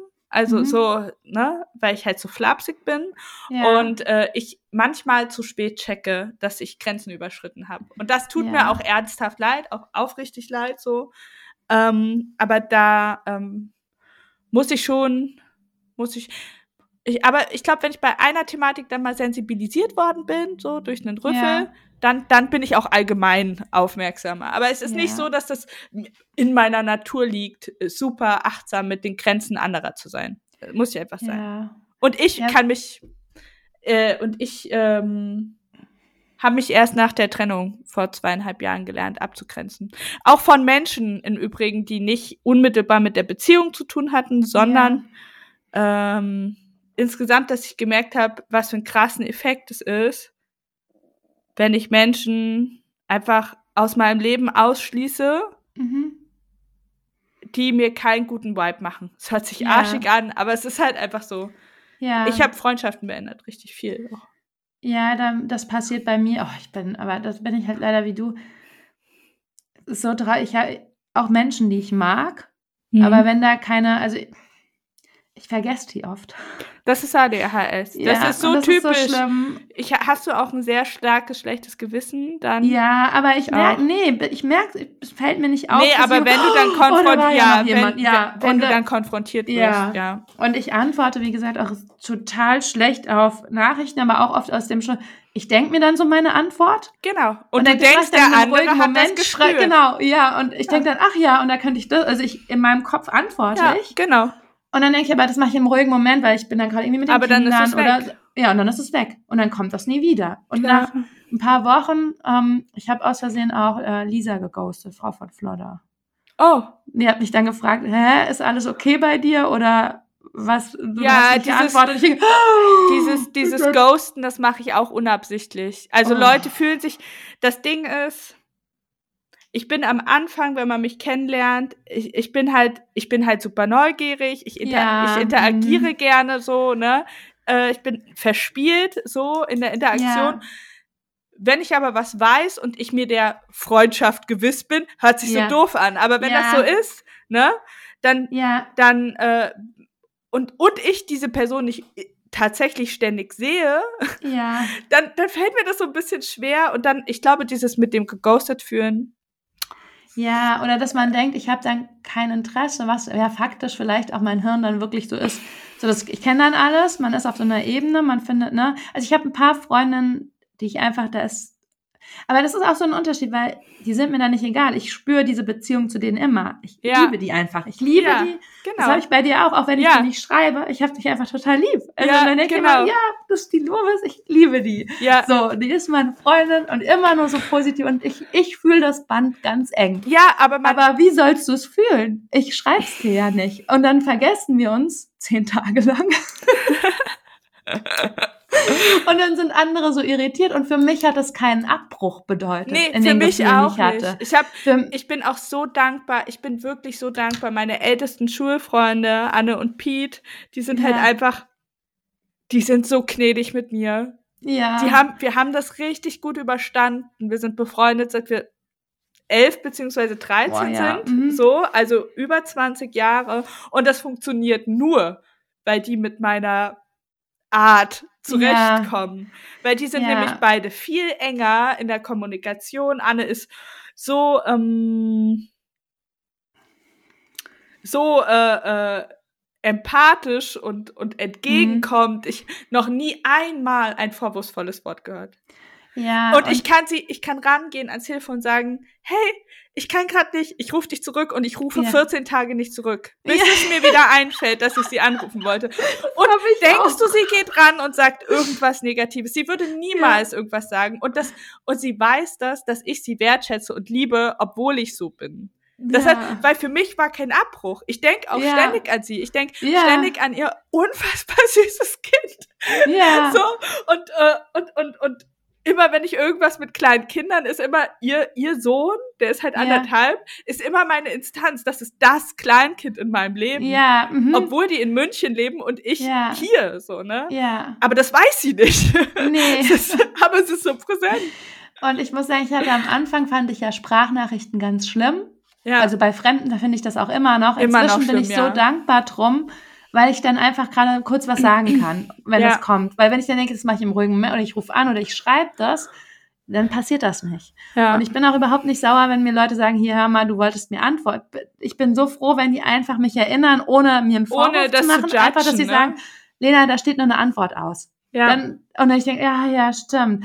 Aber es ist halt bei ganz vielen, die, wo ich dann, also ich kriege richtig oft die Nachricht, habe ich was Falsches gesagt? Stimmt was Ja. nicht? Und ich denke, oh mein Was Gott. will, ja, oh und das kriege ich so oft geschickt. Oh, Und ja. ich denke, nein, Mann, oh, das ist dieses fucking Hirn, was alles vergisst, was nicht akut gerade vor ihm steht. Nee, Und- äh, ich habe auch das Gefühl, mein Gehirn funktioniert halt wie so eine, äh, ähm, so wie so eine Notrufzentrale. So immer Ja. das Akuteste. Ja, genau, wird so- ja, das funktioniert. Ich fand Und- es so lustig, du hast geschrieben, dass du To-Do-Listen nicht magst. Magst Ja. du sie nicht oder brauchst du sie nicht? Doch, ich bräuchte sie, glaube ich. Aber du machst aber, es nicht. Du kommst damit Nee, klar. ich krieg's nicht hin. Nee, null komme ich klar. aber du, gar du, nicht. Du, du schaffst es nicht, sie zu schreiben. Ja, ich vergesse sie. Ich schreibe die Und, dann, dann lege ich die irgendwo hin und dann sind die vergessen. Und dann mache ich eh mein Ding, was ich will. Und das Schlimme ist halt, das kann da draufstehen ja, und dann packst wenn ich nicht machen will, mache ich halt nicht. zwei Wochen nicht aus. Zwei ja. Krankenkassen. Ja, genau. und dann steht man beim Arzt und dann sagen die, die ist ungültig. Ja. Ich habe die neuen Krankenkassenkarten, die liegen hier auch seit drei Wochen ja. auf meinem Schreibtisch und ich denke mir so, Mhm. Ja, und dann Brauch es, Frau ja ihre, ihre Karte ist nicht mehr gültig. Haben Sie eine neue geschickt? Nö, ich habe nie eine neue geschickt gekriegt. Da muss man wie bei, wie bei, Kennst du dieses Patterson und Findus mit der Pfannkuchentorte? Die, ja, genau. Das ist so, ja, das, Findus, ja. hast du Löcher in den Reifen ja, gebissen? Genau. Ich weiß nicht, die Löcher in den Reifen. Ja, genau. Dann muss ich es wohl selbst getan haben. Ja. Oh, das ist so schlimm. Ja, und bei den To-Do-Listen, das funktioniert bei mir nicht. Ich habe auch alle App, alle Apps probiert mit Erinnerung. Weißt du, dann kommt so eine. Nee, Erinnerung würde nicht gehen. Nee, weil. Also, ich, sobald ich mich bevormundet fühle, bin ich raus.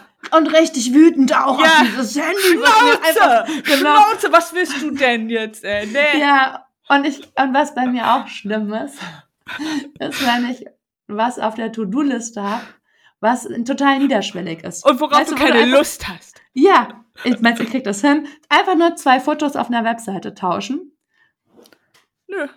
Nö, mach ich nicht. Ich mache Steuer, andere Dinge, die super kompliziert viel. Ja, aber das hat man ja auch das Gefühl, man kann einen viel größeren Haken setzen. Ja. Ich ja, folge einer, ich folge einer auf Instagram, die macht so mega krass detaillierte To-Do-Listen. Ja. Die hat dann so 50 To-Dos am Tag. Ja, würde mich über, da sehe ich die Liste, dann kriege ich's kotzen, dann werfe ich die weg und mache, ja. was ich will. Aber ist natürlich, ist natürlich, ja, ist natürlich befriedigend dann, wenn du halt auf dieses Abhakding so sehr stehst, dann kannst du halt viele Haken machen. Ja, da stehe ich schon auch drauf, bis ich die fünf Minuten später vergesse. Die ja. gesamte Existenz dieser Liste. Ja, das, für mich einfach ist das, ausgelöscht aus meinem Kopf. Für mich ist, ich habe aufgrund von ich glaube, sie hört uns auch zu, ähm, aufgrund von Heike auch angefangen, meine äh, To-Do-Listen für meine Selbstachtung mehr aufzudröseln. Ja. Und nicht mehr so große Sachen. Zum Beispiel, ich habe dann einfach so, ich habe einen Kunden, schreibe ich bla bla bla Kunden, Content Creation. Was das bedeutet, also ich mache einen Termin mit einer ja. befreundeten Fotografin, unter Umständen, ne, wenn ich das nicht selber mache. Ja. Oder ich suche eine Location, ich muss mir Gedanken machen.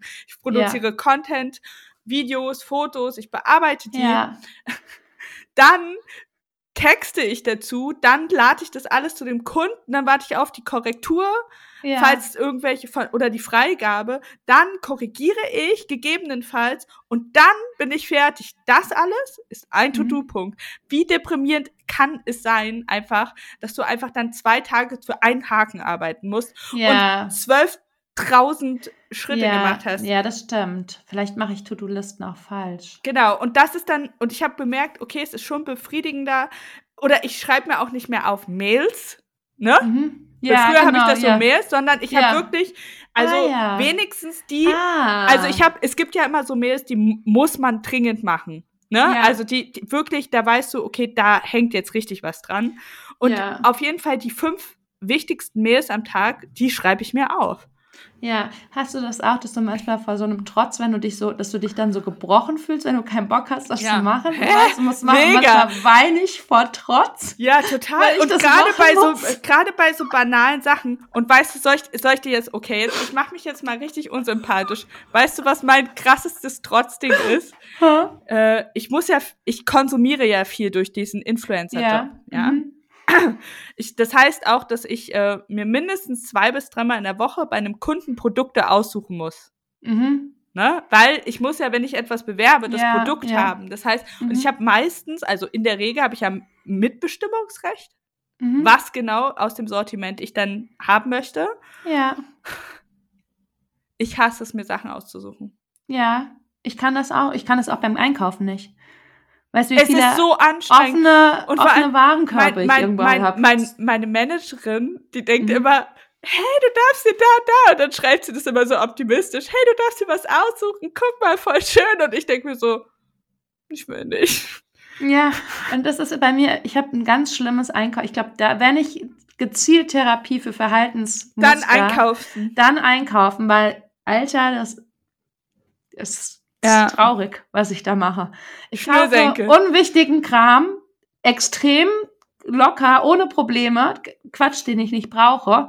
Dinge, die ich brauche, wie Kleidung, saisonale für meine Kinder, auf die es ankommt, dann laufen meine Kinder mit zu kleinen Schuhen rum, mehrere Wochen, weil Ja. ich das nicht auf die Reihe kriege, mich zu entscheiden, weil das ist sehr viel Verantwortung dran gebunden. Es muss bequem sein, es muss passen. Meine Kinder ziehen auch nicht alles an, die sind da sehr picky. Mhm. Also nicht, das muss nicht exklusiv aussehen oder glitzern, sondern die sind einfach, dass sobald es ansatzweise unbequem ist, Mhm. ist dieser Schuh gestorben. Ja, Wird er nie wieder angezogen. haben Wenn da eine Naht kratzt, Ja, tot. Dieses Kleidungsstück ist tot, das wird nicht mehr angezogen. Wie viele falsche Sachen ich schon gekauft habe, weil die dann im Und dann hat Nachhinein... man gar keinen Bock mehr auf diese, Nee. auf, überhaupt auf dieses, äh, weil, allein weil die Chancen schlecht stehen könnten. Ja, und dann macht man das und dann denkt man, das muss man sich gut überlegen. Ist der breit genug? Ist der so? Ist der so? Und dann kaufe ich das genauso wie ähm, ich es auch nicht schaffe, unsere Gemüsekiste. Wir haben so ein Gemüsekisten-Abo hier von dem regionalen Hof. Das kriege ich auch nicht. Das kann ich im Abo, ist gut, dann kommt automatisch was. Wenn ich die packen müsste immer, kriege ich überhaupt nicht hin. Klamotten für mich kaufen ist eine Katastrophe, kriege ich genauso wenig hin. Ja. Aber dann kaufe ich mir, weiß ich nicht, eine Wimperntusche für 30 Euro. Das geht auf einmal. Ja. Geht. Kein Mensch braucht eine Wimperntusche für 30 Euro. Das ist viel zu Sag viel Geld. das nicht. Aber ich kaufe mir dann so, ne, und Patrick sagt dann, ja, das war ein teurer Monat, weil Handwerkerkosten und sonst was. Wir müssen mal gucken, dass wir ein bisschen sparen. Ich sage, ja, mhm, ich kaufe mir Klamotten, wollte ich mir eh nicht kaufen, sonst, aber dann kaufe ich mir eine Wimperntusche für 30 Euro. In einem Monat, wo wir sparen müssen, habe ich komplett Blackout und habe mir dann, und ich denke, ja, das ist, so läuft es. Und ähm, so läuft's, ja. ja, und ich habe, was ich auch immer, weiß ich finde das immer so toll, wenn Leute so, zum Beispiel für Ostern, jemanden so, den man im Alltag hat oder mit dem man viel zu tun hat, dann so ein kleine Osterpräsent Ja. schenkt. Krieg ich nicht hin. Hä? Das krieg ich nicht Kriegst hin. du das, siehst du das, wenn Leute mal so für Erzieherinnen und für alle möglichen Ja. dann immer so Sachen basteln, in der, Ja, weißt du, was das Ja. mit meinem Hirn macht? Ich Ja. glaube, alle denken immer, ich bin total geizig, ja. weil ich das nicht hinkriege. Das ist genau wie mit dem Kontakt. Ich, ich mag diese Menschen. Ich finde die gut. War, aber für mich ist das auch klar und so deutlich. Aber was bei denen ankommt, ist halt so nix. Weißt du, was Null ich jetzt, davon. weißt du, was ich mir angewöhnt habe? Ich, ich lade jetzt in der Kita einfach immer die ganzen PR-Sample ab. Ja, das ist schön. So ja. Lego, Bücher, Ja, oh, voll gut. Ja. so einfach so. Und, und ich denke mir so, wirkt es merkwürdig? Ich habe denen noch nie eine selbst gebastelte Karte und einen Schoko-Weihnachtsmann mitgebracht und jetzt bringe ich solche Sachen mit. ja. Keine Ahnung. Vielleicht, ähm, ich bin halt, ich- wenn, wenn ihr das hört, liebe Erzieherin meiner Kinder, könnt ihr ja mal feedbacken. Ich bin eh bei so, äh, ich habe heute Morgen äh, einen Kundinnen-Gespräch Mhm. gehabt am Telefon. Ja. Äh, und äh, die PR-Managerin von dem Unternehmen hört unseren Podcast und ich meinte, Oh. oh, wie unangenehm. Das ist ja nicht so der optimale Einstieg jetzt in so eine Honorarverhandlung. Ähm, Ja, mhm. da, du, du, du, weißt dann viel über mich. ja, ja, ja. ja. ja. Also das frage ich mich immer so, wenn, wenn das Leute hören, ist halt schon witzig, weil die Aber wissen ja das, schon sehr viel. Wir haben halt auch einfach nicht so Filter. Das vielleicht sind wir als ADHSler nicht geeignet für Podcast.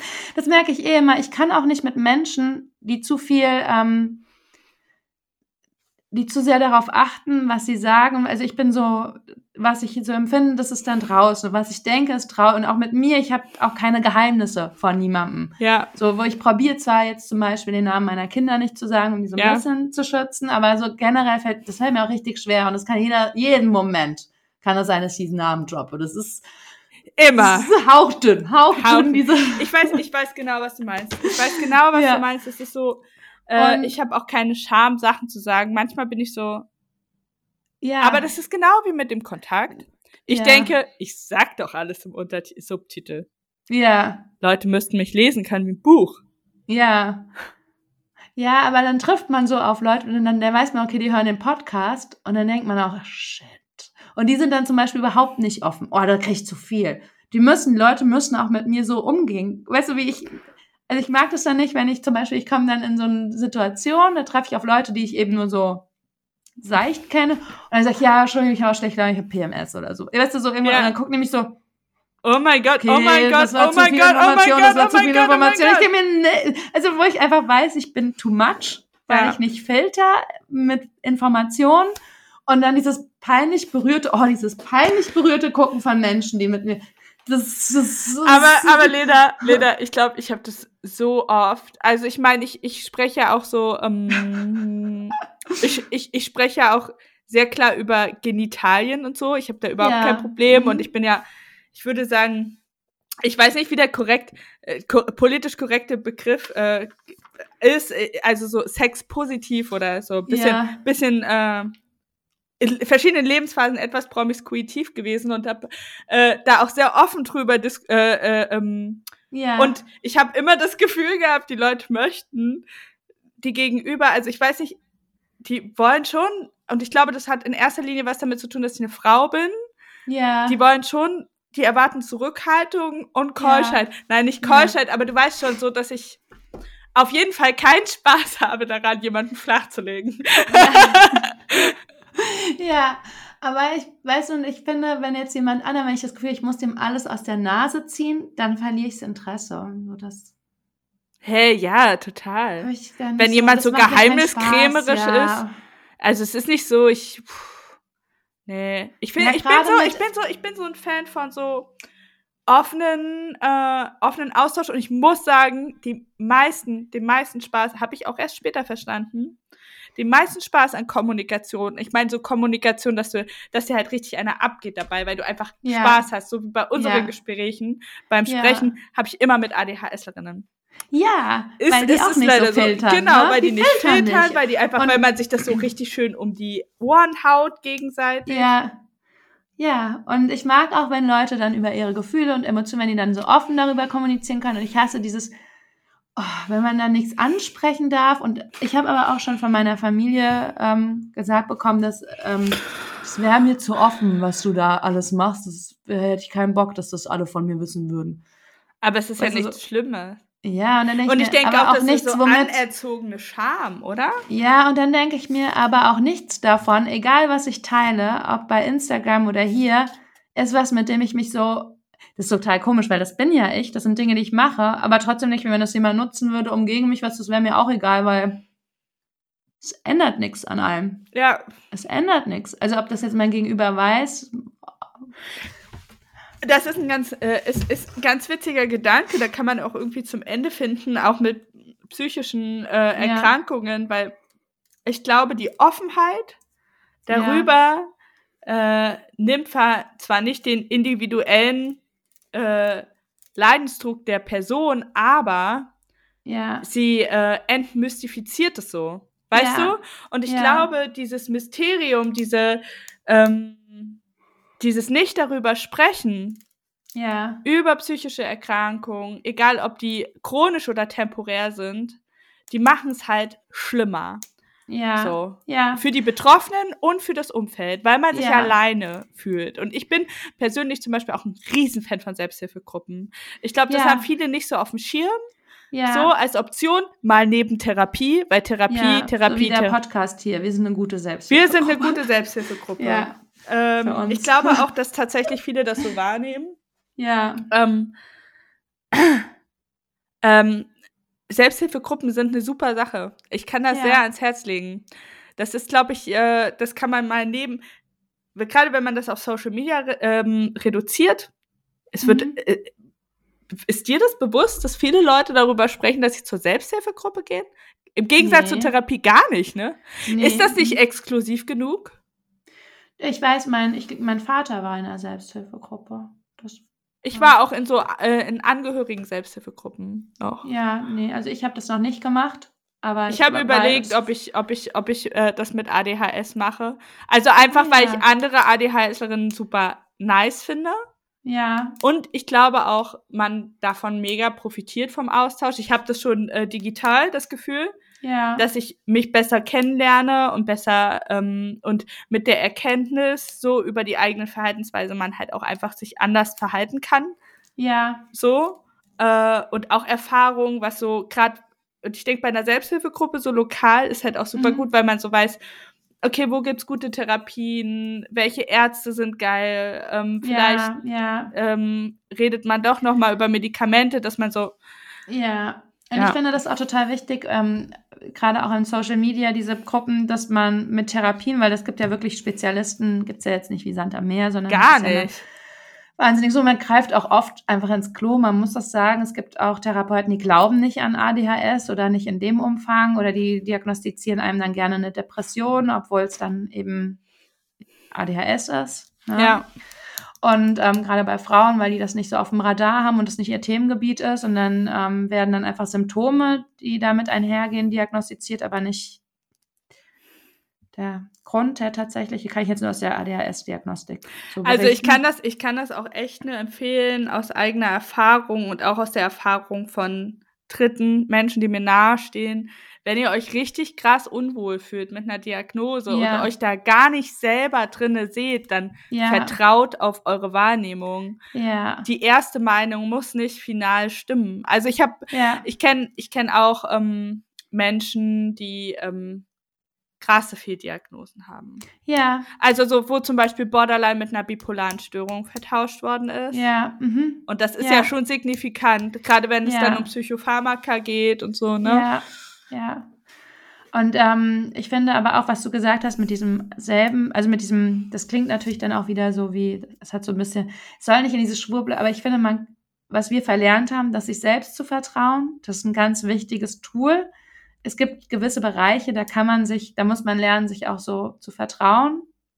Also das muss ich dann auch und ich lasse mich total schnell verunsichern. Zum Beispiel auch bei diesem, erstmal bei der ADHS-Diagnostik, die wurde mir in meinem Leben also obwohl ich so viele hatte, die das bestätigt haben inzwischen. Mhm. Ja, und das ja als Kind schon bestätigt und wir einfach auch gewisse Verhaltensstrukturen ganz offensichtlich sind oder Dinge, die damit her. Aber ich hatte immer wieder Leute, die das eben auch durch diese Waldorf-Geschichte, die einem das abgesprochen haben. Und auch jetzt noch Leute, die dann sagen, hm, das klingt für mich schon eher wie eine Depression oder weißt du, so ja. Geschichten. Und ich finde das total ähm, schmerzhaft. Und dann zu wissen, ja, okay, aber, ne, sich da so, aber ich habe auch Momente immer noch, wo ich denke, nee, du hast das doch nicht. Du hast das doch nicht. Guck mal, da, zum Beispiel wie mit dem Essen, mhm. ne, dass, dass ich da bin ich total zwanghaft jetzt, dass die Mahlzeiten eingehalten werden, aufgrund, aufgrund dieser Erfahrung, die ich mhm. gemacht habe in meinem Heranwachsen. Ich hasse das, wenn ich nicht zum Abendessen zu Hause bin. Oder wenn es kein Mittagessen gibt. Oder wenn man das irgendwie macht. Ich glaube, deswegen hasse ich auch Reisen so. Ah, mit, weil ich dann so aus diesem. Das ist gut, dass du das sagst, weil ich kann da voll viel Rücksicht drauf nehmen, wenn du nee, hier bist. Weil ich ähm, sofort in diese Angst verfalle, es gibt nichts. Oder ich ja. kann diesen Moment, und es löste mir richtige Panikgefühle aus. Dass ja. es nichts geben könnte. In dem Moment, weil ich, bei mir, ich merke auch Unterzuckerung erst, wenn sie eintritt. Ich merke das vorher nicht, sondern ich bin unterzuckert und dann falle ich richtig tief ne, weil ich nicht vorher ja. nicht so esse und mich darum nicht so kümmere und auf einmal bin ich hart unterzuckert. Und ja. dann falle ich tief und dann hilft mir das zu wissen, aber da gibt es eine Mahlzeit, die esse ich auch, wenn ich noch nicht in dieser Unterzuckerung bin. Ich habe diese feste, Ma so das hilft mir total. Und ähm, dann denke ich, das habe ich total gut im Griff. Auch ich bin auch schon abends schlecht gelaunt, wenn ich jetzt sage, Patrick, was essen wir denn morgen früh? Und er sagt, ja, weiß ich nicht, wir haben jetzt Brot, haben wir nicht da. Und dann, wir haben kein Brot da, wir haben jetzt, so direkt so das Frühstück jetzt doch gesagt, was, du musst jetzt noch zum Bäcker. ja, ich krieg da so komplette Panik an, wenn die nächste Mahlzeit auch noch nicht gesichert ist. Also ich muss in der einen Mahlzeit wissen, dass die nächste Mahlzeit ich finde es super. mit Tüchern ist. Weil das kriege ich direkt Panik. Und ähm, dann denke ich, nee, guck mal, wie ich das, aber dass das aber auch so ein, es gibt ja auch ADHSler mit Putzzwang. Weil die Angst haben, oder auch ADHSler, ich zum Beispiel, ich habe so Angst, zu spät zu kommen, dass ich oft eine halbe Stunde ich zu früh auch. bin. Das bin ich auch. Ich bin immer, also und mit wenigen Ausnahmen, wenn äh, ähm, also wenn es nach mir geht, bin ich immer zu früh. Kinder killen das manchmal ein bisschen. Ja, mhm. ja. Also meine Zeitpläne. Ja. Also ich ja. glaube, es gibt auch bestimmte Sachen. Ich glaube, die denken, ich bin so äh, eher unpünktlich. Einzelne ja. Menschen. Also ich glaube zum Beispiel die Kita, weil ich da das Kind ja. halt hinbringe und das Kind super trödelt. Ja, ja. Aber ähm, sonst, sonst bin ich auch sehr ähm, traurig. Äh, und ich warte immer. Ich, ich bin immer die, die da steht und wartet. Ja, ich auch. Oder, aber dann gibt es auch Sachen, wo es eben nicht, weil ich weiß nicht, ich muss, muss das Muster, muss ich noch, ob es immer die Kinder, es gibt auch Termine, da bin ich super zu spät. Und Ja. es gibt Sachen, wo ich einfach so eine Stunde zu früh bin. Vor allem, wenn so viele, wenn ich weiß, ich muss Bahn fahren und dann muss ich nochmal Bus fahren und dann habe ich Angst, ich könnte was verpassen. Plan immer zu viel Zeit ein. Ja, und dann, auf, und dann auf einmal klappt das reibungslos, obwohl ich denke, ich fahre zwei Busse vorher los, weil es könnte einer ausfallen ja. Und einer zu spät. Ich fahre zwei Busse vorher los. Und dann auf einmal klappt alles reibungslos Ja, und man denkt so, huch. Was, aber eigentlich ja meistens. Warum stehe ich hier? Ja, und dann denke ich, habe ich ja noch eine Stunde. Wir haben, Stunde wir, haben, wir haben jetzt anderthalb Stunden aufgenommen, Lena. ja, wir müssen Wollen wir, uns, machen. wollen wir uns verabschieden? Ja, in die Ähm, Nachbesprechung. Oder wir, gehen die, in die, wir gehen in die Nachbesprechung. Ähm, wir haben spannende Themen auf dem Zettel. Ey, ich freue mich richtig, Ja. was das nächste, auf die, auf die nächsten Aufnahmen. Ähm, wir bedanken uns fürs Zuhören. Ja, Schön, dass ihr dabei wart, äh, dass ihr unseren Ausschweifen zugehört habt. Wie immer freuen wir uns über Feedback. Ach so, Tschüss. und äh, die Nachbesprechung gibt's bei Steady. genau. Oh Gott. Werbung!